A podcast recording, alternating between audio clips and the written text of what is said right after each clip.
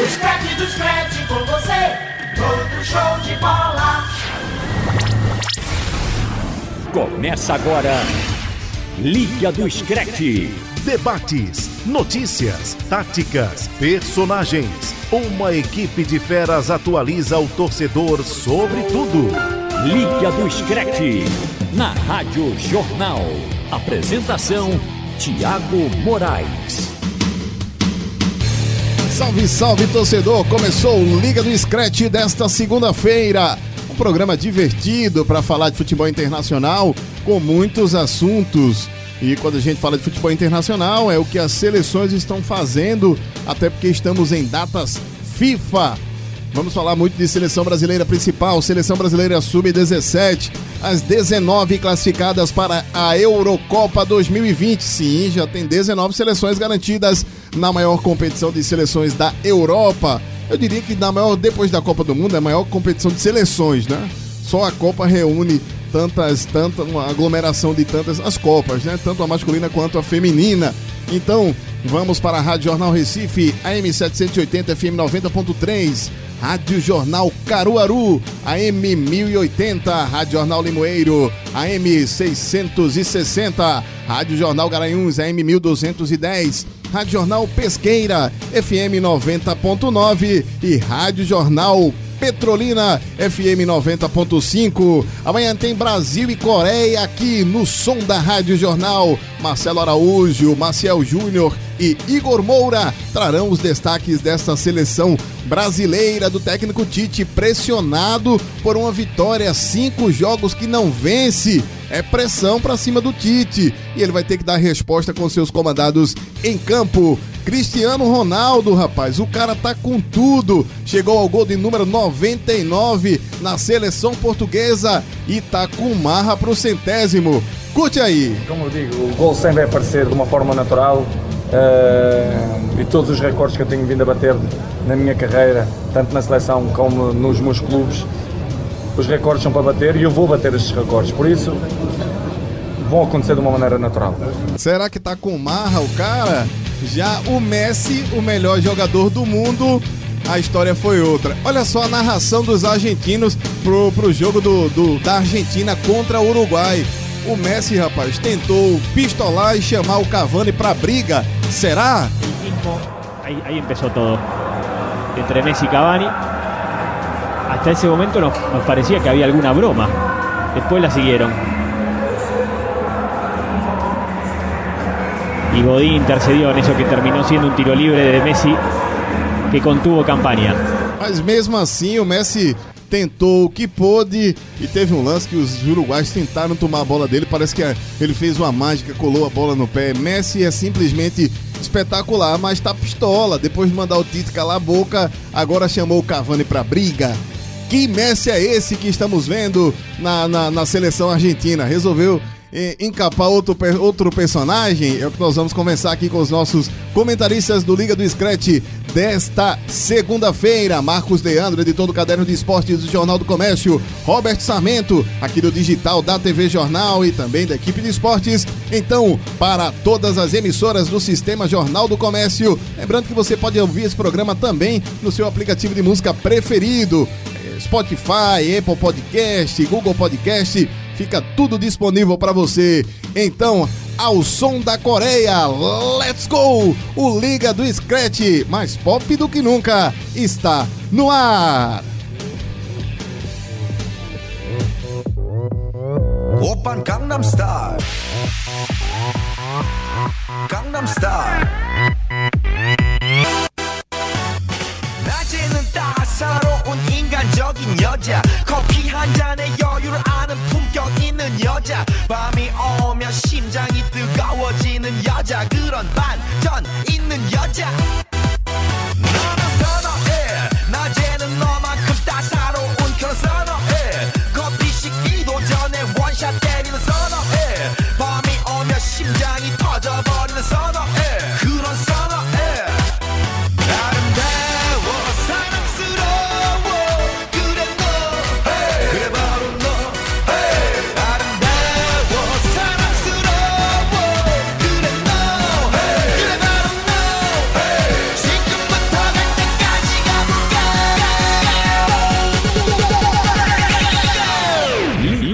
do Scratch. Opa, Gangnam Style. Apresentação Tiago Moraes.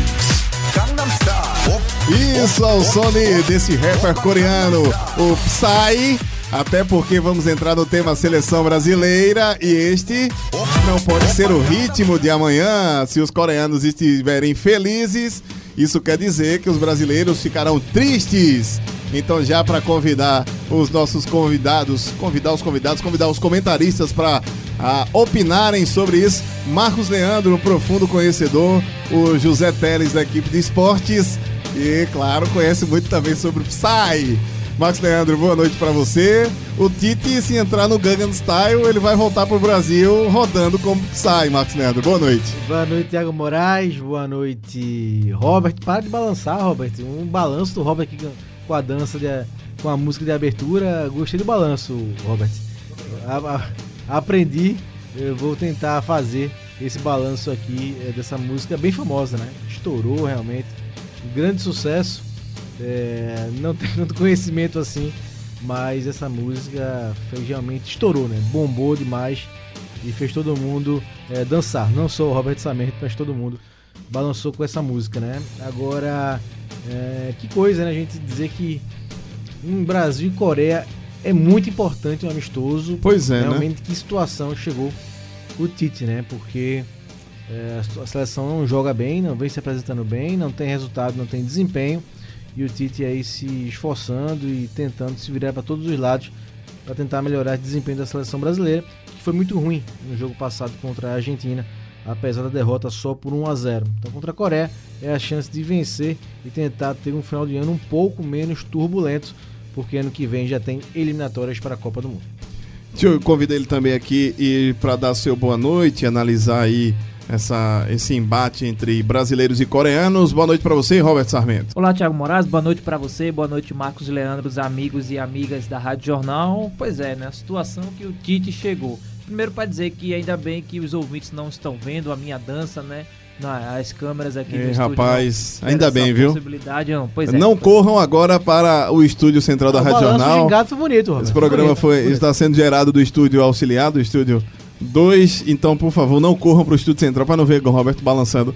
Ah, não vão conseguir enxergar, não, tá certo? Não, deixa isso O aí. balanço do Robert no Todo Gangnam Style. Gangnam Style, um sucesso de 2012. Mas pra, foi bem, bem, bem, bem que você trouxe essa música, Thiago Moraes, porque a situação do Tite é de fato muito complicada. Você vê que uma, os é amistosos... de balanço, É é de, de ba- balançar. é, é pra dançar. Ele pode dançar, porque você vem numa sequência. acha? Eu acho. Eu acho que pode. Pode dançar, até por conta da, da pressão que muitas da imprensa vem fazendo. A imprensa fala da, da imprensa, a imprensa no sul, por exemplo, que vem cobrando muito do Para vocês não falarem que eu tô pegando no pé do Tito com trilha musical, vamos botar para o Brasil, tá certo? Pronto. Vamos lá. Vamos lá. Mas aí, essa, essa alegria, essa música traz alegria, né? O que, é- o que não está acontecendo com a seleção brasileira. Se a gente pegar o último jogo contra a Argentina, por exemplo, é, a transição do Brasil não acontecia pelo meio de campo. Era muito de ligação direta. Você tem no meio, você tem um Casimiro e um Arthur, que são jogadores bons, bons passadores, e você não utiliza esses jogadores, passa muito no chutão entre zagueiros para os pontas, você vê que tem alguma coisa errada. E essa não é nem a característica do trabalho do Tite.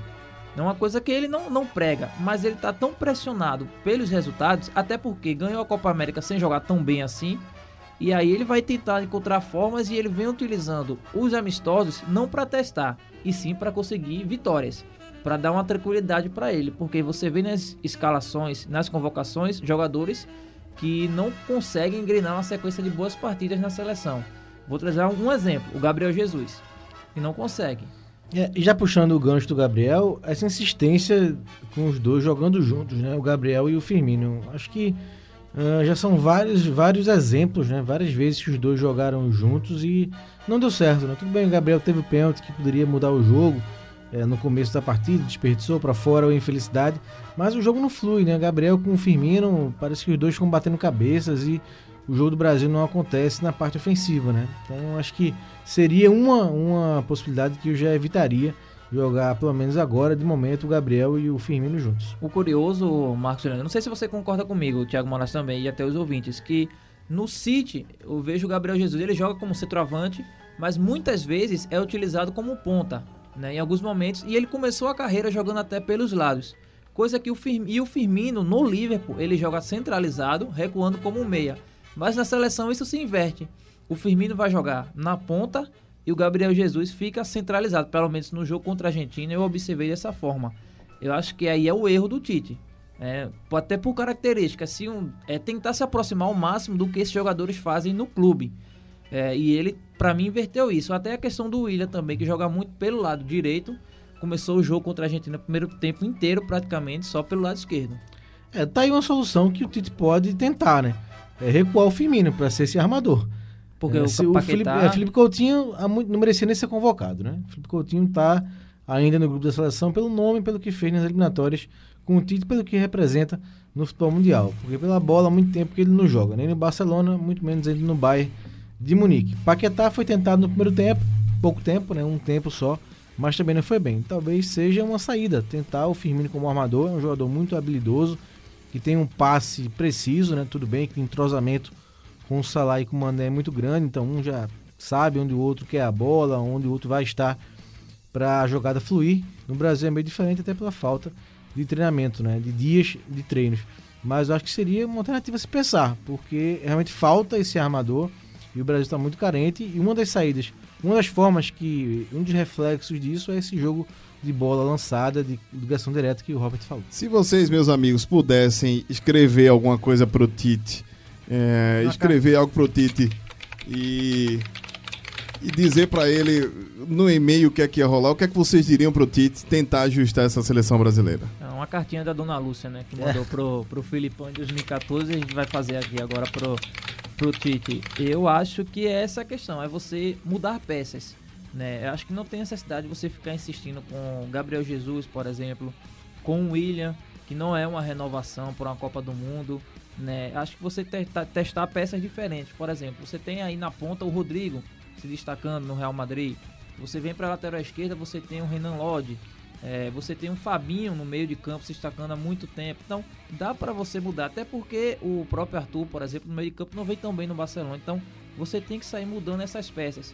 Se o Paquetá não tá dando certo, você tenta encontrar outro nome, né? Vai atrás, como o Frank, o Marcos Fernando trouxe aqui. Frank é apelido aqui interno, gente. É, trouxe a questão do, do Firmino, que a gente conversou.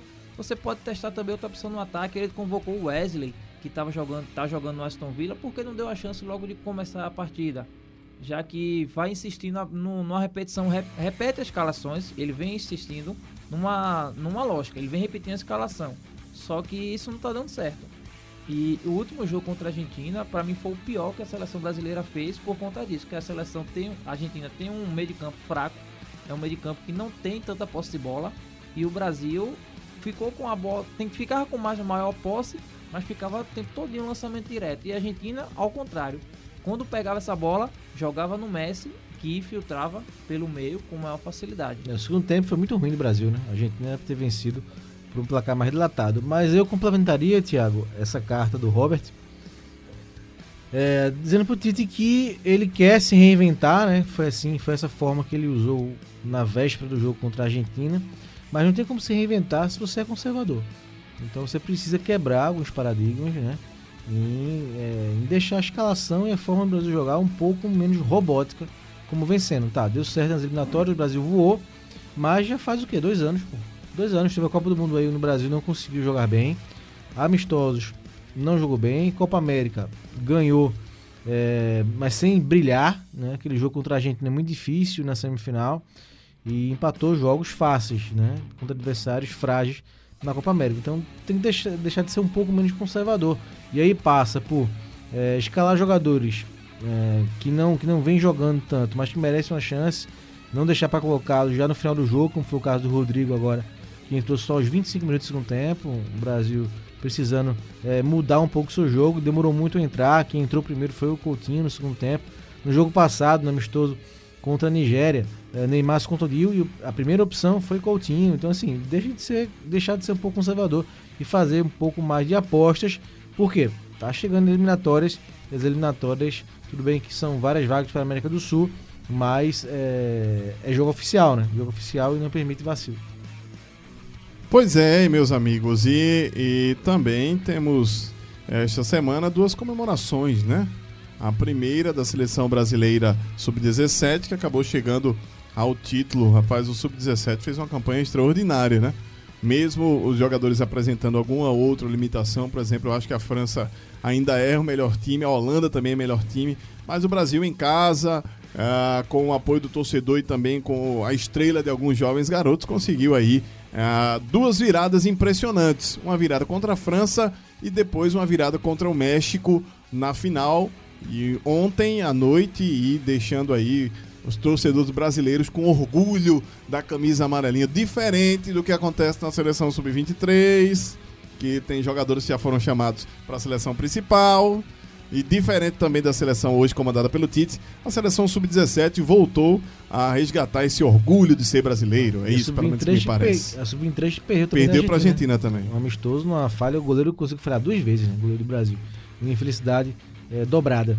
É, acho que acaba sendo um contraste ainda maior, né? A seleção principal bem pressionada pelo, des- pelo desempenho e pelo resultado que não vem tendo ultimamente. E a seleção sub-17 acabou completando uma saga é, difícil, né? Porque não, não, não era nem para jogar esse Mundial, porque não foi classificada. Sim. Mas aí o Peru desistiu de sediar a competição, o Brasil é, quis né, sediar o torneio e, como país anfitrião, ganhou a vaga e acabou jogando. Foi ganhando jogos na primeira fase, uns mais fáceis, uns mais difíceis. E chegou na reta final. Teve esse jogo contra a França com uma reação absurda né, no final. Perdendo por 2 a 0 conseguiu virar para 3 a 2 A França, uma equipe bem qualificada. E o México, favorita, né? favorita, Considera e o favorita. México, que acabou tendo grandes seleções e faz um trabalho interessante na base também, ofereceu muita dificuldade. Né? O Brasil até jogou bem no, no primeiro tempo, mas sofreu um gol do México e aí, em final, você fica atrás, a pressão aumenta. Então, o Brasil com muita força, polêmicas ou não do VAR, eu não teria dado pênalti no primeiro gol do Também Brasil. não, também achei que. Até o. Você deve achar aí, Thiago, já já. A imprensa mexicana brincou muito né, com esse lance, né? Sim. Do VAR, sim. até fazendo brincadeira. Até o Chaves entrou na até história. O Chaves, até né? o Chaves entrou na O história. episódio clássico do Chaves entrou aí na onda eh, da imprensa mexicana. Eh, mais uma decisão contestada aí do VAR. Mas o que vale é que o Brasil conseguiu o pênalti. O Caio Jorge, né, que é pernambucano, bateu. Aliás, o pernambucano é muito bairrista, né? Na festa lá de premiação, depois do jogo, tava lá o Caio Jorge com a bandeira de Pernambuco. Pois é. Eu acho que Pernambuco e os pernambucanos de gaúchos né, são os mais bairristas do Brasil.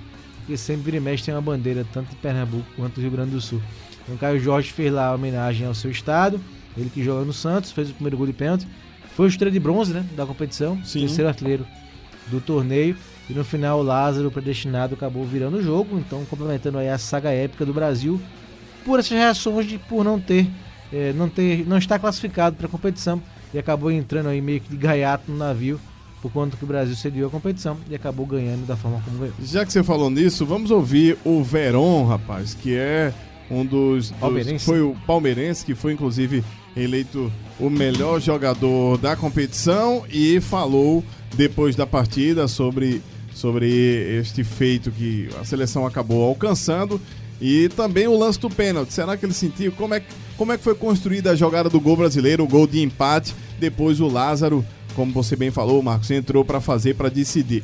Vamos ouvir aqui no Liga do Scratch o Veron, o que é que ele acabou fazendo e como sentiu aí, como recebeu esse prêmio de melhor jogador do Mundial Sub-17. Pelo título de melhor jogador, o dia mais feliz da minha vida, né? É, pelo título de melhor jogador, título de campeão. É, eu acho que o mais importante é o de campeão. E esse título aqui eu quero dedicar a todos os atletas que me ajudaram em campo. Ah, eu, eu fiz a jogada, toquei pro Lázaro. Eu tava esperando ele fazer o gol, né? É, infelizmente ele errou. É, o árbitro conseguiu analisar bem ali, marcou o pênalti, mas no primeiro momento eu não achei que tinha sido pênalti. Mas ele marcou, eu tô muito feliz pelo título. Pronto, tá aí o o Veron, Gabriel Veron, jogador do Palmeiras, ah, falando na sinceridade, ó, não achei que em primeiro momento não achei que foi pênalti não. Mas ele marcou revisão do VAR. E aí para aqueles que defendem o VAR, os críticos que defendem que criticam, o que é que vocês acharam? Eu, eu, eu não marcaria, não marcaria. Embora haja o contato, mesmo o Gabriel Verón pulando, haja o contato. Mas eu, eu não marcaria. Eu ainda não, não fico mais. Acho que o Brasil teve chances para vencer a partida sem precisar daquele pênalti no, desequilíbrio até do México. Foi na reta Ah, Mas final. eu, né? eu não marcaria, né? Eu não marcaria o pênalti. Também não marcaria, o pênalti foi na, na reta final, faltando cerca de 10, 9 minutos para acabar o jogo, e isso mudou de fato, porque quando o Brasil marcou o gol de pênalti, aí foi aquela pressão para cima, todos os jogadores é, indo para a área, torcida empurrando, e aí isso pode ter é, ajudado, né, contribuído pro, pro nervosismo até dos mexicanos. Eu não marcaria o pênalti porque eu achei que foi um contato normal de lance, o jogador né, tenta tirar a bola do México e o jogador brasileiro pula. Agora a questão é, quando o árbitro vai ao VAR, ele vê o lance em câmera lenta. Também. é, ele também vê em câmera lenta. Ele vê em velocidade normal e vai olhar em câmera lenta. Só que quando você olha em, é, em câmera lenta, você vê algum contato que é leve, ele pode aparentar ser muito mais forte do que de fato foi. Né? E aí isso pode inf- influenciar na decisão do árbitro. Eu acho que deve ter sido isso. Que o árbitro ele vê num lance normal ali, no- na bola rolando, aí depois vai consultar o VAR. Tem, de fato, é, o lance na velocidade normal. Só que a imagem que a gente chega pra gente que tá assistindo na televisão e até o que é, a FIFA mostra como se fosse essa imagem do árbitro é, em é a câmera lenta. E aí, pra mim, esse, essa imagem fez com que o árbitro tomasse a decisão de marcar o pênalti porque mostrou um contato sendo forte, que pra mim não foi. Uma das diferenças do árbitro de vídeo, né, do tecnologia para auxiliar as arbitragens no futebol em comparação com outros esportes, que eu critico, é a forma como ela é utilizada, porque é, não é um desafio onde um treinador acha que foi um lance irregular, é uma marcação irregular e chama o árbitro para consultar. É uma equipe de arbitragem que está olhando o lance e se ele chama o árbitro principal é porque por essa pela comissão que está analisando no, no estúdio na cabine, houve um erro de arbitragem. Então o árbitro já vai condicionado, eh, na minha opinião, a assistir ao VAR com no subconsciente dele. Eita, eu errei. O pessoal que tá lá em cima tá observando que eu errei na minha decisão, por isso me chamaram. Então onda- a mecânica do VAR que eu critico tanto é isso. Eu acho que deveria ser de outra forma a implementação do VAR para ajudar na arbitragem de futebol, né? Acho que é muita coisa se mudar. Em relação ao lance si, não marcaria pênalti, por isso que o Robert falou, o jogador dá um salto, né? Há um contato, mas para mim é contato de jogo, contato em futebol existe, então por isso não marcaria o pênalti, mas para sorte do Brasil foi marcado, né? O árbitro Letão marcou o pênalti, e aí o Brasil acabou empatando o jogo, já ia para a reta final, e no finalzinho virou e fez a grande festa em Brasília, coroando a, a campanha, né? O Brasil foi- fez uma campanha muito boa na competição e o público, né? Também das cidades que tiveram ah, sede, foram sede eh, desse campeonato, Campeonato Mundial Sub-17, principalmente Gama, né? Compareceu, o público compareceu em bom número e foi premiado com a vitória do Brasil. Agora, Thiago Moraes, em relação a dentro de campo, Sim. né, ao, ao jogo do- dos meninos, é, é- não tem como a gente cobrar numa questão que a gente vê no futebol profissional, né? Uma- um equilíbrio emocional do- dos meninos. O que eu observei foi muita força de vontade quando estavam atrás do placar, não só na final, mas também no jogo contra a França. Agora, é muita agonia, né? Você vê como de fato são jogadores que estão aprendendo, estão no processo de evolução. É, erro de posicionamentos, erro de passes, né? Às vezes, uma, tomadas de decisões erradas. Tem um lance que você tenta, pode fazer um dois ou uma triangulação. Aí o jogador afobado tenta arriscar pro gol. Né? São coisas naturais da, de um, dos garotos, né? São garotos de até 17 anos que estão aprendendo. Agora, em relação ao trabalho do treinador, eu não gostei muito porque tinha muito lançamento direto para a área, né? Bola não, não era aqueles, aqueles cruzamentos que chegavam na linha de fundo e você tinha uma determinada quantidade de jogadores na área para conseguir fazer o cabeceio. Não, era jogadas para as pontas e o lateral cruzava para a área para o Caio Jorge. Muitas dessas bolas ele ganhava, só que eram finalizações erradas, né? Não é o tipo de jogo que eu gosto. Eu acho que é um tipo de jogo que poderia ser melhor. Para uma seleção brasileira, por toda a estrutura que tem, eu acho que poderia ser trabalhado melhor a posse de bola de- desses, desses garotos. E acompanhar agora o desenvolvimento né, desses jogadores, como o Roberto citou, muitos ainda aprendendo é, e também e pecando em muitos fundamentos, e acompanhar a vida deles na seleção, né, que eles possam aí complementar aí, é, aumentar seu ciclo na seleção brasileira, passando pelo sub-20, sub-23 até chegar na seleção principal. Muitos jogam né, essas competições de base e somem, nunca mais são convocados. Pois claro é. que no Brasil há muita mão de obra, né? É, alguns para serem lapidados, mas que haja né, um acompanhamento pela CBF, comissões técnicas, para que seja aí o futuro desses garotos possam dar mais alegrias ao futebol brasileiro. Isso, ainda falando de seleção principal, ah, tem o Fabinho, rapaz, tentando defender o Tite aqui também e, e falando do que, ele, do que ele acha que a Coreia do Sul ah, vai apresentar para a seleção brasileira.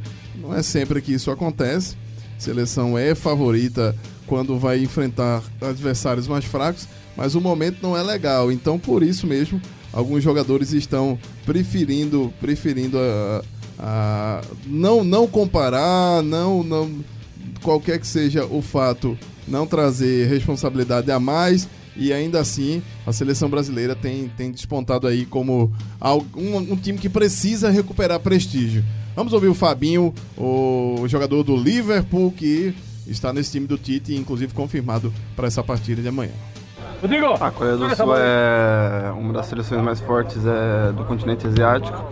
É uma equipe com muita intensidade, uma equipe com uma saída rápida, jogadores com características rápidas. E é mais um, um duelo bom para a gente, para a nossa equipe seguir crescendo. É, e para uma boa oportunidade para mim também, que vou começar. Provavelmente vou começar jogando e para todos os jogadores também. Ah, o som, é, hoje eu acho que ele é o principal jogador do Tottenham. É um jogador que está numa fase muito boa, é um jogador rápido, um jogador que finaliza bem, tanto com a perna esquerda quanto com a perna direita. É, já enfrentei ele algumas vezes na, na, Premier League, enfrentei ele na final da Champions. Então é, nós sabemos que, que ele é um jogador que se, se, tiver um pouco de espaço pode ser muito perigoso. Mas vamos ter uma atenção, claro, muito forte com ele, mas no, no geral com a seleção coreana e, e procurar jogar o nosso futebol também. Tá aí o Fabinho, jogador da seleção brasileira, falando do embate que tem com o Son na Premier League e no Tottenham. O Son não tá lá essas coisas não, essa temporada não. Mas vai que contra uma seleção que tá meio que descendo a ladeira, o Son resolve aprontar, meu caro Marcos Leandro. É, a Coreia conseguiu, né, como o Fabinho bem disse, ter um respeito das seleções asiáticas. Uma seleção aí que é mais tradicional em Copa do Mundo, né, junto com o Japão mas é um futebol ainda em evolução, né? Alguns jogadores bons aparecem, né? caso do Som, que realmente teve um ano brilhante na última temporada. Esse ano, junto com o Tottenham, não está tão bem, mas é um jogador de qualidade já, é, já confirmado. Então puxa aí é, a situação da Coreia, mas o Brasil, é, se se encontrar, consegue vencer. O problema é que o Brasil está jogando contra toda essa crise, né? Que envolve jogadores, todas as entrevistas, né? Fabinho, é, que você citou, mas antes o Marquinhos no domingo, foi no sábado, deu entrevista também em defesa do Tite, dizendo que o grupo está fechado com o treinador. Então já há essa necessidade de os jogadores tentarem blindar o Tite, né? É diferente, né? Geralmente o treinador é que blinda o elenco, mas no momento a pressão é tão grande, crítica, críticas justas, alguns ao Tite, que os jogadores estão partindo para esse movimento de defesa do treinador. Então que joguem, né? Que joguem para melhorar esse clima, esse ambiente e o Brasil consiga vencer a Coreia, porque está precisando. Eu tô Só... curioso para ver o posicionamento que o Tite vai colocar essa equipe da seleção brasileira, porque pelo que eu me recordo do jogo do, do da Coreia do Sul, é, é, um jogo de 4-5-1, né, um desenho tático. Muita rapidez. Né? É, isso, um 4-5-1. Agora, quando eles estão sem a bola, muitas vezes eles chegam a fazer duas linhas de 5, né? Fica com três zagueiros, os dois laterais descem para fazer a primeira linha e aí todos os, os meio-campistas, mais o, o som na frente, descem também e fazem essa segunda linha. Eu quero ver como é que o Tite vai conseguir infiltrar nessa defesa, porque no, nos últimos jogos da seleção brasileira ele vem fazendo 4-3-3, é uma característica do Tite, do trabalho do Tite. Agora, um 4-3-3 sem movimentação. O, o William, no último jogo, o William ficou pela esquerda, Firmino pela direita, Gabriel Jesus centralizado. E aí, na, na parte final do primeiro tempo, foi quando ele veio trazer o William para a direita e o Firmino para a esquerda. Mas essa movimentação tem que ser constante, não é você apenas trocar de lugar os jogadores, você tem que ter a todo momento uma rotação. E que esses jogadores têm velocidade para fazer isso. É, eu acho que esse é o ideal para o Tite testar para um jogo do contra a Coreia porque apesar deles ter a velocidade que o Marcos citou, eu acho que na defesa eles formam essas linhas e aí fica bem complicado passar. Só lembrando que a Coreia não ficou fora de Copa nenhuma desde 2002. Disputou todas as Copas desde que sediou, na realidade desde 90 e desde 1900, eu vou dizer, a, a Copa que ela ficou fora, desde 1986 a Coreia não ficou fora mais de Copa nenhuma. 86, 90, 94, 98, 2002, 2006, 2010, 2014, 2012 foi anfitriã, né? 2000, ao lado do Japão. 2014 aqui no Brasil saiu na primeira fase. Em 2018 também saiu na, na, na Rússia na primeira fase. A melhor colocação foi em 2002 jogando em casa, um quarto lugar. As oitavas de final em 2010 na África do Sul. E do restante saiu todas as, as, as competições saiu na primeira fase. A Coreia que tem alguns jogadores que não são bobos, como o Kang In, que joga na, no Valência, o Shang Hun, que joga no Freiburg, o Son, que nós citamos, né? O Son que joga no, no Tottenham.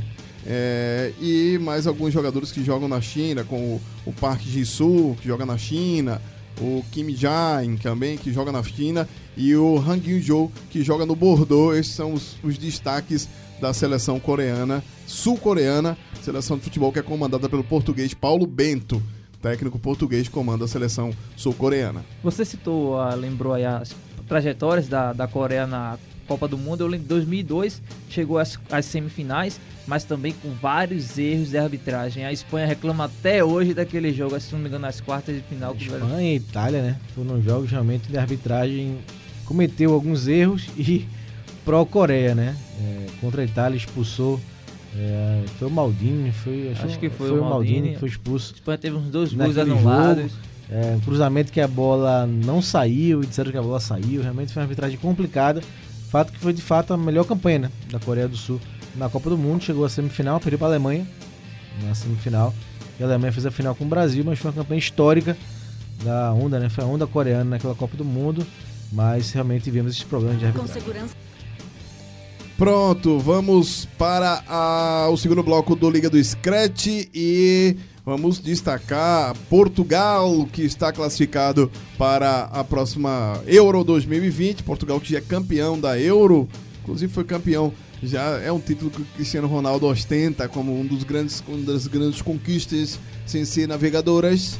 E o Cristiano Ronaldo ostenta e vai buscar o centésimo gol pela seleção portuguesa, mas aproveitou para dar uma alfinetada também no Maurício Sarri, o técnico da Juventus que andou deixando ele irritado e ele aproveitou, como fez gol, tá leve. Tem a Itália também, rapaz, 10 jogos sem perder. Seleção italiana, até o Mancini, o Mantini, que é o técnico, tá abismado com essa seleção. Que ele queria primeiro ajustar para ver se não fica fora de uma Copa de novo. Mas a Euro foi, foi, foi, foi legal a classificação para a Eurocopa antecipada. A Argentina empatou em 2 a 2 com o Uruguai, o Cavani marcou, o Soares também, o Agüero e o Messi. O Messi deu um show, quis arrumar briga, ah, esquentou o clássico. Ele disse que inclusive a rivalidade agora passou de lado, é, é Argentina e Uruguai, não tem mais Brasil e Argentina não. O Messi disse que Brasil e Argentina nem é mais rivalidade no tamanho que está o clássico do Prata.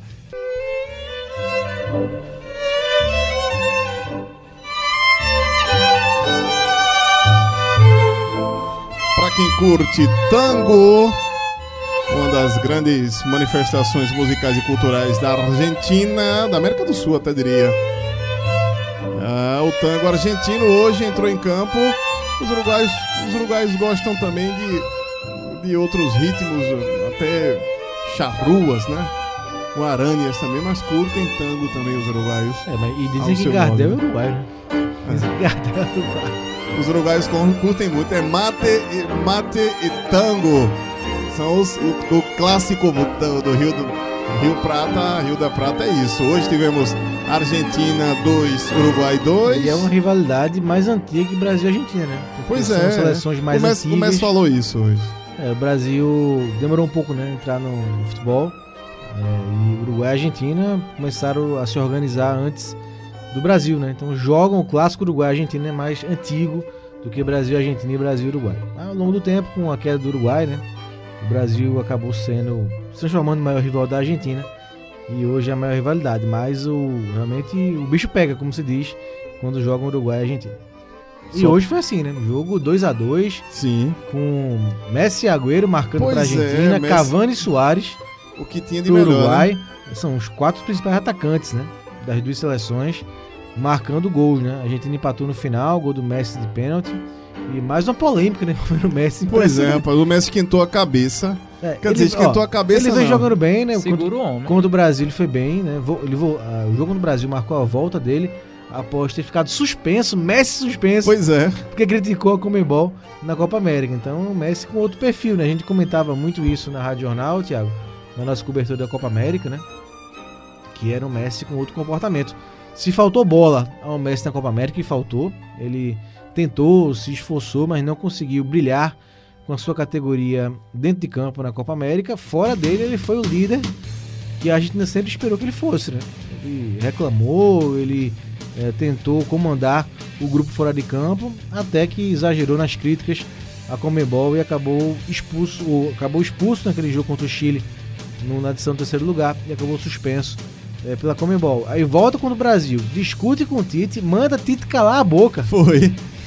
Onde já se viu Pois isso, é. Messi? É a barba. Manda Tite calar a boca. E hoje queria brigar com o Cavani, né? Então realmente é um Messi com outro comportamento. Não sei se a proximidade, Thiago, da sua despedida né, da seleção argentina, faltam poucos anos aí que o Messi tem com a camisa da Argentina. né? Hoje tem 32? 32. 32 anos. Tem, teria mais uma Copa né, no Catar, já com 34, né? Isso. 34 anos, é, 35, 34 para 35 anos. Então ele tá vivendo aí seus últimos jogos, suas duas competições com a Argentina. Então, não- sei se ele tá buscando isso como motivação para jogar, né? Porque fez gol hoje, fez gol contra o Brasil, para que isso sirva para deixar ele um pouco mais completo e que ele possa é, jogar, é, pelo menos se aproximar do que ele joga no Barcelona, jogando pela Argentina. No teaser aqui do Liga do Scratch eu até reproduzi um trecho da narração do, do da TIC Sports, que é um canal argentino, ah, do que o narrador meio que não acredita, do tipo, ó, o comentarista faz até o, o momento da certa imagem, é, eu não vejo bronca não entre Messi, não vejo rusga, bruma que eles falam, entre Messi e Cavani, mas depois ele só, só pra gente entender, vamos ouvir o, o narrador da TIC Sports e o comentarista também que estiveram trabalhando hoje no jogo, o que eles comentam sobre esse lance. Escutem aí. ahí, ahí empezó todo. Entre Messi y Cavani. Hasta ese momento nos, nos parecía que había alguna broma. Después la siguieron. Y Godín intercedió en eso que terminó siendo un tiro libre de Messi que contuvo campaña. Cuando quieras, que marcamos en ese momento, Quando queiras. el mismo, ahí, ahí empezó todo. Entre Messi y Cavani. Hasta ese momento nos, nos parecía que había alguna broma. Después la siguieron. Y Godín intercedió en eso que terminó siendo un tiro libre de Messi que contuvo campaña. Cuando quieras, que marcamos en esse momento, Pronto. É, olha só, quando queiras, né? É como, que, como, como a gente diz aqui no, em português, quando você quiser. Se, quando, onde você quiser, a gente marca. Onde, a gente- onde você quiser, quando você quiser, a gente marca. Ou seja, quando você quiser, a gente marca pra sair na tapa. A gente vai decidir quem é que, é mais, quem é que, quem é que vai ganhar essa parada. Olha, olha, só como tá o Messi. Ainda bem que não foi com o Soares, que o Soares é mais Pois é, Soares. é mais mas, eles são, mas eles são, Daí, são sim, ah, mais que eles amigos, são, né? Eles são companheiros de Barcelona. Mas ele anda com o Soares, vai que o Soares ensinou ele a morder. É, já, Soares já deixou dessa, dessa fase. É impressionante, né? Messi com um comportamento bem diferente, né? Que Messi é esse, meus amigos? que Messi é esse? Agora uma Argentina, Messi atômico? Agora uma Argentina diferente, Thiago. Uma Argentina que vem com mais personalidade, né? E o Scaloni tá começando eu a, acho que a dar uma ficou- cara a esse acho time, que né? Ficou uma semente, né? A forma como a Argentina perdeu pro Brasil deu uma sobrevida ao Scaloni, né? Porque o time jogou bem aquele jogo contra o Brasil. Grata surpresa, né? Que vinha fazendo a Copa América sofrível. E quando o Brasil acabou jogando bem. Então acho que ficou uma semente ali naquele jogo. Uma semente que vem, é, vem é, amadurecendo, né? Porque é, tem conseguido bons jogos e bons resultados. Empatou com a Alemanha, depois está perdendo por 2x0. Empatou com o Uruguai hoje, fazendo também um bom jogo. Então o Scaloni acabou ganhando a sobrevida, vem mantendo uma base da Copa América, né, com Paredes no meio de campo, o Roberto Depou também é, no meio de campo. No ataque, ele tem o Agüero e o Lautaro, né? Contra o Brasil jogou o Lautaro Martins hoje. Já jogou o Agüero com o Dybala, que entrou e saiu no jogo de hoje. Então vem procurando manter é, uma espinha dorsal. O problema é a zaga, né? A zaga não passa nenhuma segurança, nem com o Pezela, nem com o Otamendi, nem com o Foyt. Então a zaga ainda segue sendo o calo da Argentina. Com o goleiro, acho que até melhorou o nível com tanto do Andrada quanto o Armani, né? Que não jogou porque está no River Plate para disputar a final contra o Flamengo sábado. Mas são goleiros mais seguros. Nada de ser um Goicoechea, um Fidjol, os goleiros clássicos da Argentina, né? Mas pelo menos passam um pouco mais de segurança do que a geração que a Argentina teve com o Romero, o Cabadiro. Foi realmente uma geração muito fraca de goleiros. Mas vai se ajustando, vai se ajustando, o Scaloni ganhando força é, dentro dessa bagunça que é a AFA, né? Mas a Argentina vem apresentando um futebol que deixa uma luz no fim do túnel para quem gosta da seleção argentina. Aí esse é o ponto, né? Essa bagunça da AFA. Eu acho que esse comportamento do Messi é muito por conta disso. Pra tentar trazer pra ele os holofotes da, da seleção argentina. Porque né, há muitos anos, desde a da Copa de 2014, que veio à tona todos esses problemas da AFA. E isso segue. E aí acho que essa personalidade do Messi ela vem muito desse período. Né? Até um pouco mais recente, de dois, três anos pra cá. Eu brinquei aqui dizendo que foi a barba, né? Que parece que quando ele colocou a barba, ele mudou essa personalidade. Agora, eu acho que é muito por isso. Ele toma essa liderança, dá esse tipo de entrevista para trazer para ele, porque ele sabe que tá havendo uma no- renovação na seleção argentina e são muitos que estão por ali, são garotos, né? São muitos jogadores novos, né? E alguns são já são veteranos, mas que não tinham um histórico na seleção argentina. E aí o Messi ele tomou esse tipo de atitude. Curiosamente, eu não vejo ele fazer isso no Barcelona. Por isso que eu acho que tem muita coisa a ver com esses problemas da, da AFA. Porque no Barcelona a gente sabe o nível de atuação que ele tem, mas é, esse tipo de, de, de, de bri- de briga, assim, essas brigas que ele tem, tão, tá tendo agora em campo com a seleção argentina, esse tipo de entrevista, é, ele não, não acontece isso no Barcelona, apenas na seleção argentina. Ah, eu tive vendo alguns veículos eh, de, de imprensa argentinos e uruguaios também, o Clarim, o Olé, o Olé que é uma, o Olé é uma festa. Quem teve as mais as notas mais, eles fazem o uno por uno, né?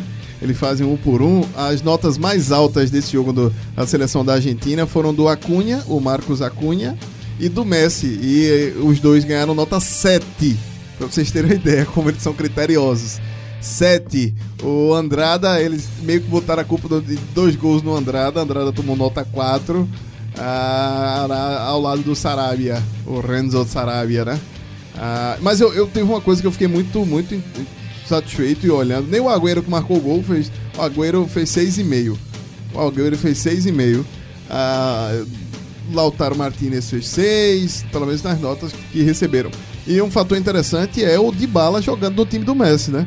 É, só falta o Icardi. Só falta agora Não, o Icardi. isso aí não- não- Eu não, não sei vai. se jogaria, mas só falta o Icardi, porque o Dybala parece que ou estão su- se suportando ou fazendo as pazes, eh, mas o Scaloni conseguiu escalar o, o Dybala. O Scaloni conseguiu escalar o Dybala e o Messi tá jogando de boa com o Paulo Dybala. Eu acho que foi o próprio Dybala que ele viu, né? Ou ele tenta jogar com o Messi ou ele fica fora da seleção. Se ele quiser ter algum futuro na seleção argentina, se ele quiser marcar o nome dele na seleção argentina, ele tem que jogar com o Messi e que cabe perfeitamente. O Messi ele pode flutuar pelo meio, pode flutuar pelas pontas, jogar como falso 9. E o Dybala tem o, o- o lado dele ali que ele gosta, a preferência, o lado direito puxando pro meio. Dá pra jogar naturalmente. Não sei o que é que acho que foi muito ego aquela declaração do do, do Paul Dybala. E quando vê que hoje talvez tenha, deu certa, até certo momento o resultado. É, a Argentina conseguiu infiltrar bem na, na marcação difícil, na marcação que é muito forte da seleção uruguaia, com a movimentação do Messi e do Dybala. É, ou ele mudava esse pensamento, então tem que esperar Messi se aposentar para jogar. Né? Pois é. Bater de frente, entrar em rota de colisão, só ele que perderia. Pois é, então fica assim a seleção argentina trazendo ah, novas possibilidades. E já que eu falei de Lionel Messi, vamos para o arque. Eu vou dizer arque inimigo, não, porque arque inimigo é um negócio tão complicado. Mas para o arque concorrente, que seria o português Cristiano Ronaldo. E obviamente, porque o Cristiano Ronaldo fez bonito na Euro. Cristiano Ronaldo, rapaz. Classifica, eu diria que não só o Cristiano, mas classificou a seleção de Portugal. Eu diria que Bernardo Silva, viu, Thiago? Sim, Bernardo que inclusive aproveitou para mandar resposta para Federação Inglesa, né? Depois Isso. da punição que tomou, né? Por conta de um caso de, de racismo. Eu acho né? que foi demais e deveria ter tomado a punição mesmo. Tomou do clube É, também. Tomou do clube também e não tinha que dar resposta para ser ou ninguém. Mas jogou bem e Portugal está classificado para a Euro 2020.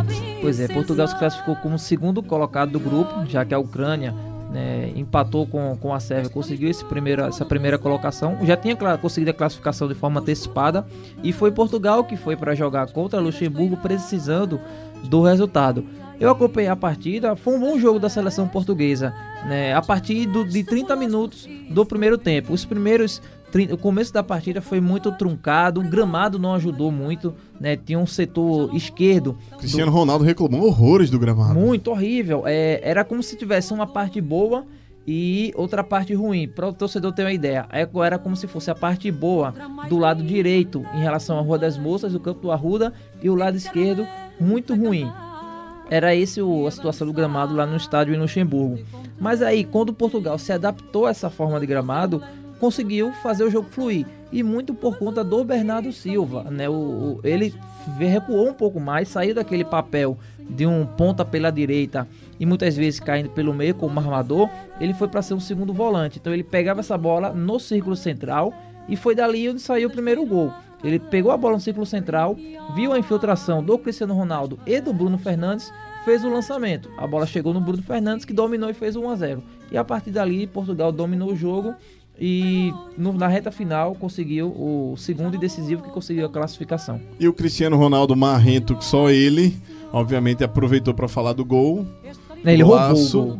Ele roubou. do- Ele- é, Roubaram um gol dele, que foi o Ramsey, pela, pela Liga dos Campeões. E agora ele foi lá e roubou o gol do Diego Jota. E falta um para ele chegar ao centésimo com a seleção da camisa portuguesa. E ele acabou falando sobre, sobre como deve ser esse centésimo gol. Mandou um recadinho também pro, pro Maurício Sarri, técnico da Juventus, porque ele andou meio que se estranhando com Sarri e declarações da, da imprensa italiana. Substituído, né? Ele não gostou ele de não, ele não gostou muito de sair, foi embora antes do jogo acabar.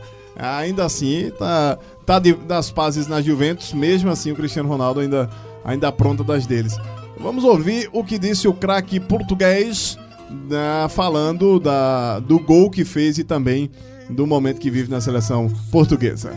Muita polémica neste assunto, onde não teria que haver, sabia que estava limitado, o clube sabia que estava limitado, devia de haver uma pessoa que, principalmente o treinador, ou mesmo eu, de dizer aquilo que aconteceu, mas vocês sabem que eu não falo muito na imprensa, eh, porque vocês não vale a pena falar mais, mas o mais importante é ganhamos, os Juventus também têm primeiro, qualificamos e eu vou estar a 100% o mais rápido possível. 99 gols pela seleção. Se pudesse escolher o centésimo, como seria? Contra quem seria? É difícil, é difícil dizer, mas como eu digo, o gol sempre vai aparecer de uma forma natural e todos os recordes que eu tenho vindo a bater na minha carreira, tanto na seleção como nos meus clubes, os recordes são para bater e eu vou bater estes recordes, por isso vão acontecer de uma maneira natural. Tá aí o Cristiano Ronaldo dizendo que os recordes vão acontecer da maneira natural. Aficionado por ele recordes, é, ele é. Ele é doente por esse negocinho de recorde, né? Ele coloca uma, uma marca e tenta aí seguir aquilo ali. Agora, tá certo, né? Tá tentando. tá- já colocou seu nome na história do futebol e tá querendo ainda mais bater recordes atrás de recordes. Agora, em relação a, ao jogo dele contra o Luxemburgo, eu achei que ele ficou devendo. Né? Ele vem no. Desde que ele saiu do Real Madrid, né? a temporada dele já não foi boa na Juventus. Temporada passada, ele foi entre os três melhores do mundo, muito por conta do nome. E, e esses últimos jogos também, ele não vem bem. Ele não foi substituído por acaso na Juventus, falando na Juventus. Ele não foi substituído nos dois últimos jogos por acaso. Ele não consegue se movimentar mais, né? Ele já, já vinha nessa mudança desde a época do Real Madrid. Agora, ele não joga como centroavante na Juventus porque tem o, Igua, o Igua- Higuaín, quase que não sai. Tem o Higuaín que joga como centroavante e o Cristiano fica pela ponta. E aí ele, se a bola não chega nele, ele não aparece muito pro jogo. Então por isso que ele foi substituído. Aconteceu isso também com o jogo da seleção portuguesa. ele ficou muito né, pela ponta porque tinha um André Silva que estava jogando como centroavante e ele jogou muito pelo lado que estava ruim do gramado. Tem isso também. E aí ele não conseguiu desenvolver bem a partida. Com o segundo tempo, com a saída do André Silva e a entrada do Diego Jota, aí sim ele foi mais participativo, o Cristiano, que ele ficou jogando como centroavante, fazia muito pivô e o Diego Jota eh, se movimentava pelo lado esquerdo. E aí o jogo dele cresceu. Mas é, é, é bom. É, a gente falou aqui do Messi dessas entrevistas do Messi mais ríspidas, coisa que o Cristiano Ronaldo já faz. Né? Ele é polêmico, né? não, não é invenção da imprensa. Ele fala que é atrás de recorde, não gosta quando é substituído. É uma, da personalidade dele. Pronto, tá aí a análise de Cristiano Ronaldo, o Ronaldo, como dizem só os portugueses, ao som do fado. Terminamos mais um bloco do Liga do Scratch e na volta a gente vai falar da melhor seleção da Euro por enquanto. A Itália, rapaz, 10 jogos sem derrota. 10 jogos sem derrota a Itália e também aproveitando a matéria do Corriere dello Sport que enaltece aí os mil gols de Pelé, como eles chamam, Pelé, o grande craque de todos os tempos. Os italianos fizeram uma super matéria, inclusive nós brasileiros também rendemos todas as homenagens a Edson Arantes do Nascimento. Pelé, que é idolatrado por onde passa. Os italianos fizeram uma matéria muito boa. A gente vai repercutir aqui também no Liga do Scratch.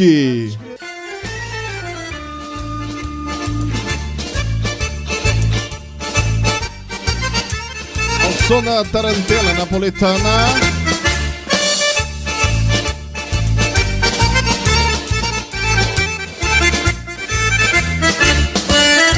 Para falar da seleção da Itália, que chegou aí, a, por enquanto, a, pode ser ultrapassada ainda pela Bélgica, mas por enquanto é o melhor time desta Eurocopa.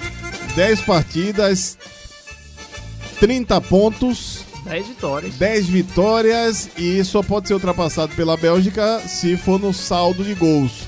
Tem 33 de saldo, a Bélgica já tem 32 e ainda tem um jogo a cumprir. Se a Bélgica vencer, por exemplo, 2 a 0 contra o Chipre na partida de amanhã, 4h45 da tarde, horário de Brasília, a Bélgica pode passar. 2 a 0 não é um resultado difícil não de fazer, não. No Chipre? No Chipre é nada. Mas é louvável o que vai fazendo a seleção a esquadra azurra do Mantini, que inclusive falou que não esperava 10 vitórias consecutivas. Antes disso, vamos, vamos ouvir o Mantini, porque aí a gente já, já faz um apanhado aqui do que é esse momento italiano, enquanto o técnico fala aqui no Liga do Scratch. Non mi aspettavo 10 vittorie, mi aspettavo di, di qualificarmi, questo sicuramente, eh, però e il nostro obiettivo primario non è stato subito quello di, di vincere, è stato quello di fare qualcosa di diverso per, per riportare prima di tutto i tifosi intorno alla nazionale e poi dare la possibilità ai giocatori di fare un calcio vincente. Questo era il nostro obiettivo. Se fossimo riusciti a fare questo, poi i risultati sarebbero stati la conseguenza. Pronto, é o que disse o Mantini, o técnico italiano, dizendo que ganhar 10 jogos não era objetivo, eles queriam ajustar um time, montar um time para dar alegria aos torcedores, mudar a mentalidade, construir uma mentalidade vencedora. E, mas está muito feliz que a Itália chegou a 10 vitórias na Euro, classificadíssima para a Eurocopa 2020 e, claro, é muito bom para o futebol italiano renascer a esquadra azurra, Exatamente. porque é uma das grandes camisas, das mais pesadas camisas do futebol internacional, do futebol mundial, tetracampeão mundial e ficou fora da última Copa na Rússia. Ah, Além de- tava, além- tava penando a Itália e agora vai voltar, claro, a um cenário de, de muita, muita, muito protagonismo, digamos assim. né, além de ter ficado de fora da Copa da Rússia, na Copa da África do Sul e da Copa do Brasil caiu na primeira fase.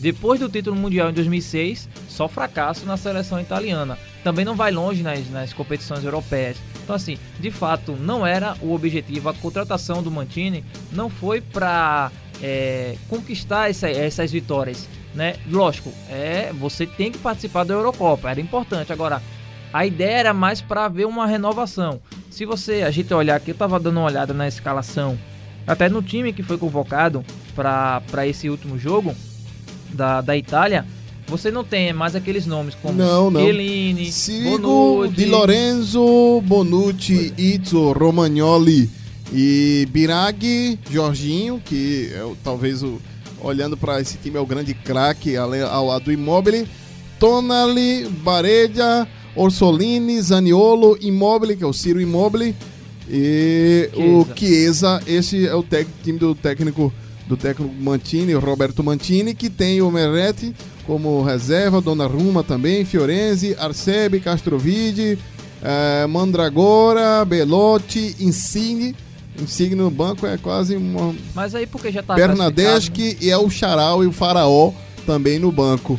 Ah, É uma não, é seleção uma, é uma seleção muito na Itália. diferente, né? Joga- isso, joga muito na Itália. Na, o que aconteceu com, com a Inglaterra está acontecendo agora com a Itália.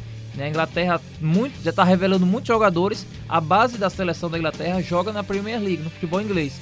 É uma coisa que acontece também com essa seleção italiana. Você tem um Immobile na Lazio, você tem um Belotti no Torino. Zaniolo, Zaniolo né, em na- ótima fase também na, ah, no futebol italiano. Isso, tem o Bernardeschi, jogador da Juventus, Sirigu do Torino, Insigne há muitos anos no Napoli, ou seja, é uma, um- uma sequência de, de, de convocações de jogadores que atuam no futebol italiano e que estão em boas fases.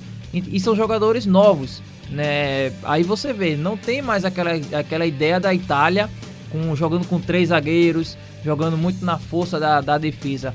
O Mantini está tentando mudar isso. Para quem não sabe, o Mantini foi treinador do, do Manchester City. Sim, e antes do Guardiola antes o Guardiola implantou essa ideia de moto posse de bola, de, de, de, de velocidade lá no City. E aí ele está tentando fazer isso na Itália. Né? Tá conseguindo. O que resta para ele agora, já que ele conseguiu esse passo, o que resta para ele agora é conseguir título. Trazer a Itália de volta para disputar como favorita as grandes competições. É, falando ainda de Euro, vamos só dar uma passada nas seleções que também venceram seus jogos hoje. Ah, nós tivemos outras seleções vencendo na Euro, tá? Passando grupo por grupo, tá? Eu vou começar, eu falei da Itália, mas vamos falar do grupo A. Vamos lá. Que teve aí a Inglaterra como grande, grande classificada, 21 pontos, e a República Tcheca, que vem em segunda, ainda pode ser ah, não pode ser mais alcançada, ainda pode ser alcançada por Kosovo. Não, não pode mais. 15 pontos, pronto, já está classificada. Inglaterra e Repu- República Tcheca deixou, deixou para trás Kosovo, Bulgária, Bulgária, todos sabem do que aconteceu, e Montenegro no grupo A. A Itália do Garrett Southgate está mostrando aí que tem condição de, de brilhar e brigar por alguma coisa, Robert. Tomou, botou 4 a 0 hoje no, ontem no Kosovo. E com, com Harry Kane jogando muita bola. Aquilo que eu falei da Itália. A Inglaterra você tem Harry Kane, você tem o Winks, você tem o Sterling grande fase, Alexander Arnold, Trippier, né, Pickford, um grande goleiro. Vários jogadores que estão sendo destaques no futebol mundial. Você reconhece esses jogadores. E muitos deles são revelados nos clubes ingleses. Você tem aí o Arnold, você tem o Pickford, o, de novo o Kane, o Winks. São jogadores Ele falou recentemente hoje renovados jogar com futebol inglês. Sterling, com Rashford é muito fácil para ele, porque são jogadores que se doam pela camisa britânica. Isso, e, e- como disse, Camisa do Reino Unido. a característica é essa. Quando a gente falava do futebol da Inglaterra, a gente tinha alguns jogadores, muitos jogadores talentosos, mas que não davam certo e juntos, né? Você tinha o Gerrard, Lampard, Rooney, Beckham, uma, uma geração de talento, mas que não conseguia dar certo junto. O Gareth Southgate mudou isso. E de novo com jogadores, e de novo com jogadores da, da Inglaterra. Antes você tinha uma Premier League muito forte com jogadores estrangeiros, né?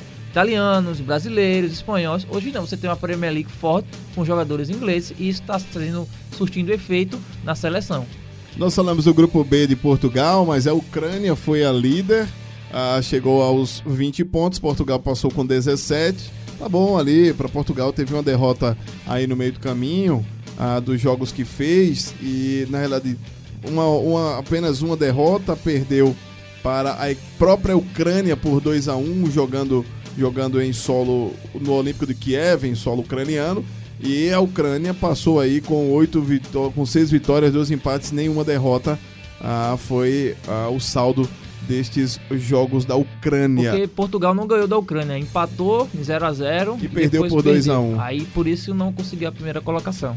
Grupo C, a Holanda vai passar, né? A, a Alemanha vai passar, já tem 18 pontos não tem mais chance a Irlanda do Norte, apesar de jogar tem 13 só chegaria ao 16, mas a Holanda precisa pelo menos de um empate para se garantir com tranquilidade, apesar de já ter mais um, uh, um saldo de gol extenso para poder tirar, dificilmente ficaria fora. A Holanda, que também teve apenas uma derrota nestes, oito, nestes sete jogos, vai jogar a última partida amanhã, a, enfrenta a Estônia às 4h45 da tarde, no mesmo momento que a Alemanha encara a Irlanda do Norte hum, às 4h45. Duas, duas seleções já classificadas jogam para cumprir a Alemanha para cumprir tabela e para fazer saldo, né? Porque vale para classificação depois, para a montagem como cabeça de chave. No grupo D, a Suíça, este grupo está disputado, porque ainda está aberto.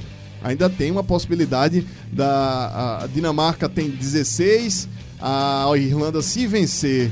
Ah não, fechou, fechou. 16, 17, fechou, não tem mais jogo. Eu me confundi aqui olhando tanta tabela. A Suíça passou em primeiro no grupo D com 17, a Dinamarca passou segundo com 16, a Irlanda, rapaz, ficou fora com 13 pontos. E a Suíça aplicou um 6 a 1 hoje para cima de Gibraltar, descontou, descarrilhou e passou, passou o trator. Passou o trator e chegou aí a primeira colocação do grupo D. No grupo E, a Croácia, olha, vice-campeã do mundo. A Croácia passou fácil, 17 pontos, uma derrota apenas em oito jogos, cinco vitórias, dois empates, uma derrota. E a Hungria veio em segundo na, na classificação. Esse grupo ainda joga amanhã. Ainda joga amanhã. Joga. Tem um jogo ainda, tem País jogo de ainda. Gales País de Gales. Quem vencer classifica. E tem chance, inclusive, no País de Gales tem uma coisa bem interessante, rapaz. Ah, os torcedores que são fãs, eles não sabem se são fãs mais da seleção ou do Gareth do, do Gareth Bale, Bale. do Gareth Bale, Gareth Bale, o jogador do Real Madrid, e eles saíram dizendo o, ontem na torcida o que era, quais eram as prioridades do Bale. As prioridades do Bale. Foi engraçado isso, porque ah, obviamente todos os jogadores acham que as prioridades são seus times, seus clubes e os torcedores mandaram um recado. Então em inglês a gente vai tentar ir traduzindo. Olha só os gritos da torcida do país de Gales pro Gareth Bale. ó.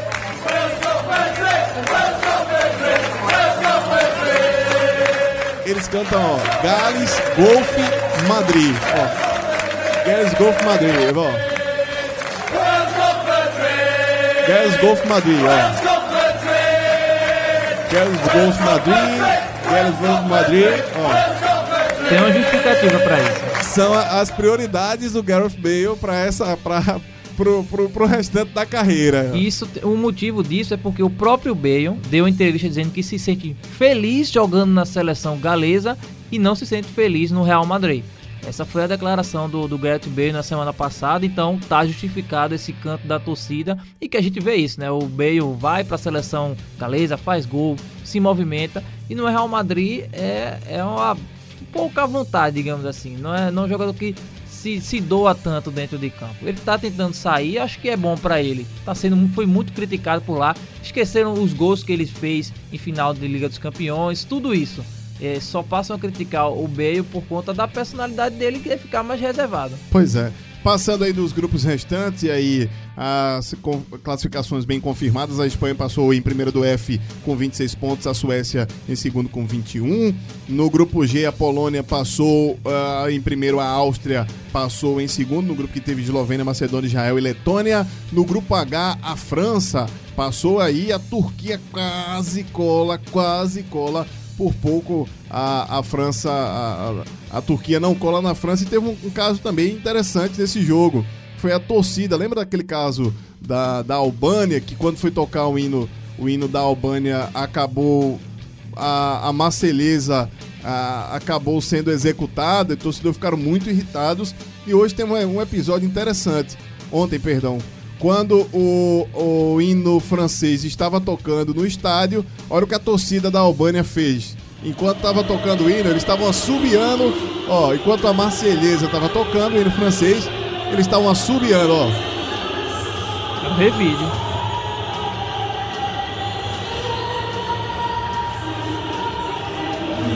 Olha pra aí. Ouve só.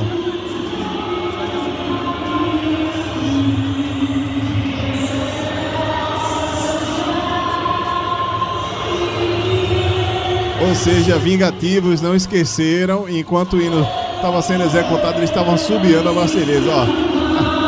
Não mexa com o hino de um país. Pois é, tá aí o protesto ah, dos, dos torcedores da Albânia. Hoje a França acabou jogando e venceu, né? Acabou despachando a Albânia por 2 a 0 Gol do Griezmann, inclusive, marcou gol, Gol que do- não vem conseguindo jogar bem no Barcelona, mas aí na seleção conseguiu ter esse, esse tento, marcou esse gol, que sabe dar moral pra ele quando ele voltar pro Camp Nou. O grupo I ainda está. ah, o grupo I fechou também. A Bélgica já tem 27, pode chegar a 30. Falamos da Bélgica pode ultrapassar a Itália. A Rússia tem 21, mas ainda jogam amanhã. A Bélgica pega Chipre. A Rússia joga contra San Marino e pode fazer saldo demais, pelo menos saldo de gol. No grupo J e último falamos da Itália, que passou com a Finlândia e a Grécia em terceiro. Esse foi o, o retrospecto, só passam os dois primeiros de cada grupo. Então já temos 19 seleções classificadas. O único entrave é justamente no grupo que tem a, a- o país de Gales e É o principal, né? Porque Também é. pode, é, e País de Gales e Hungria se enfrentam. Quem vencer se classifica. Pois é, a última vaga é, está entre País de Gales e Hungria. A Hungria tem 12, País de Gales tem 11. Para passar, teria que vencer. Se a Hungria empatar, já estará classificada. E se encaram amanhã às 4h45 da tarde. ah, nesse jogo que vai ter aí os grandes craques destas seleções. E, obviamente, obviamente ah, jogando na capital, hum, em Cardiff, terá essa partida ah, do País de Gales contra a, a seleção da Hungria. E lembrando- É isso que a gente vai acompanhar amanhã. Lembrando, Thiago Moraes, que existem as vagas da repescagem, né? Sim, Cerca de sim. 16 clubes vão para semifinal Pra da repescagem. pra saírem. Isso. Aí são oito chaves. Oito, sim. E aí desses oito, é, dessas 16 times, quatro, oito se classificam. Só, só voltar, vamos lá, para o torcedor entender, porque é bem complicado esse processo Primeiro, da seleção. São, são cinco, seis, sete, oito São grupos. oito chaves. Oito, Oito grupos chaves. de cinco times. Isso. E depois ah, os 20 primeiros passam. Depois tem a repescagem final, Isso. que saem mais oito chaves, 16, 16 clubes. clubes, Desses e 16, vem a final da oito, repescagem. oito passam para a repescagem final. E onde ficam quatro mais quatro equipes para fazer as E 24. aí completa as 24. completam os 24, as 24 seleções. É que é bem complicado porque como existe uma quantidade grande de países, eles têm que fazer esse processo, porque senão não conseguem completar as 24 equipes. Senão vai ficar 30, 34, 38 Não daria seleções. muita rodada. Ficaria uma Teria que jogar muito mais gigantesca. times. É. Então, é, são essas as eliminatórias da Eurocopa, os nossos assuntos. Lembrando a você que amanhã, 10 e 20 da manhã, tem seleção brasileira. E, claro, vamos lembrar também do. Amanhã é dia de lembrar, hoje sempre é dia de lembrar, mas amanhã, especialmente, 50 anos do milésimo gol de Pelé. A matéria até do Correio del Esporte, tem matéria também amanhã no Jornal do Comércio, em todos os grandes veículos do mundo.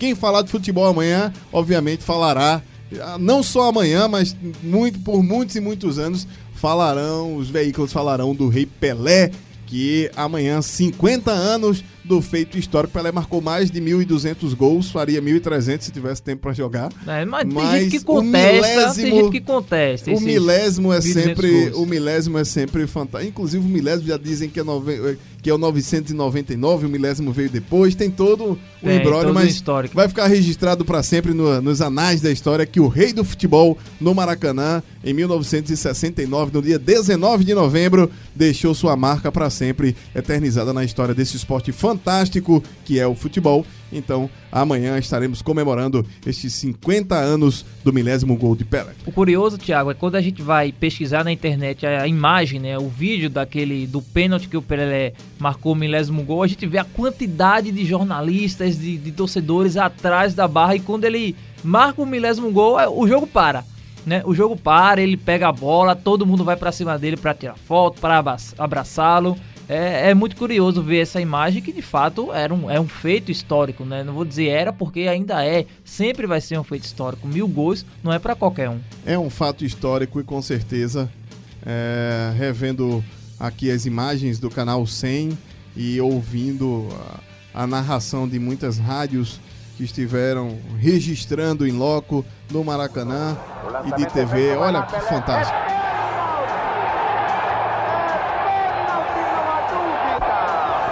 Não há dúvida. né? Não há dúvida, né? Deixa ele fazer o milésimo. Eu, a minha opinião, senhores, me desculpem, não é agora muito válida. O comentarista, A olha. torcida toda, ouçam só a torcida toda. Pelé.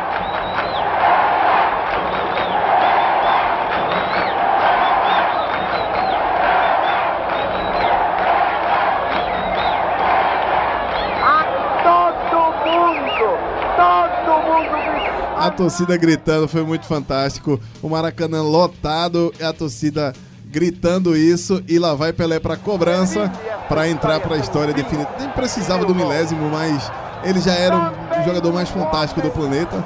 Mas de qualquer forma, olha. Caminhou Pelé, apontou. Olha o Espírito Santo. Pronto, e com esse áudio fantástico da narração da TV Tupi, terminamos o Liga do Scratch. E claro, amanhã tem seleção brasileira. Será que o Brasil passa pela Coreia? Será que terá festa brasileira? Ou ouviremos um som diferente, Robert Sarmento? Eu acho que vamos ter festa brasileira. Você não, acha? Não, não uma festa, mas uma reconci- reconciliação do Tite com, com o torcedor. Não, não é possível. Dizer que festa Brasil- brasileira para vencer só a Coreia é demais. é, né? é demais, é exagero. Mas não dá pra seleção brasileira ficar seis jogos sem vencer. E o pior, não apresentar um futebol confiável para as eliminatórias que são tecnicamente fracas. Então, se tiver que fazer festa ou alegria, os coreanos que fiquem só no Psy mesmo. Gangnam Style. Foi a música que nós tocamos no início do programa, coreano Psy. E se tiver que fazer festa, que faça só. Agradecendo ao Marcos Leandro também que participou com a gente desse programa. Você ouve esse programa no site da Rádio Jornal e também no seu aplicativo de música preferido. Vai lá, curte o Liga do Scratch. Valeu, galera. Até a próxima semana.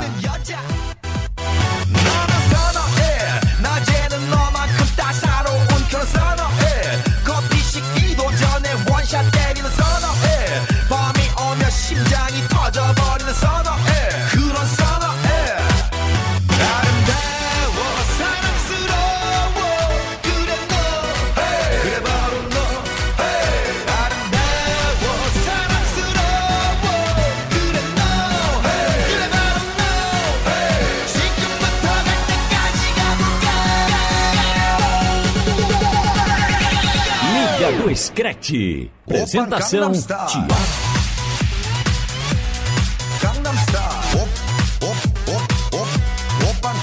Liga do Scratch.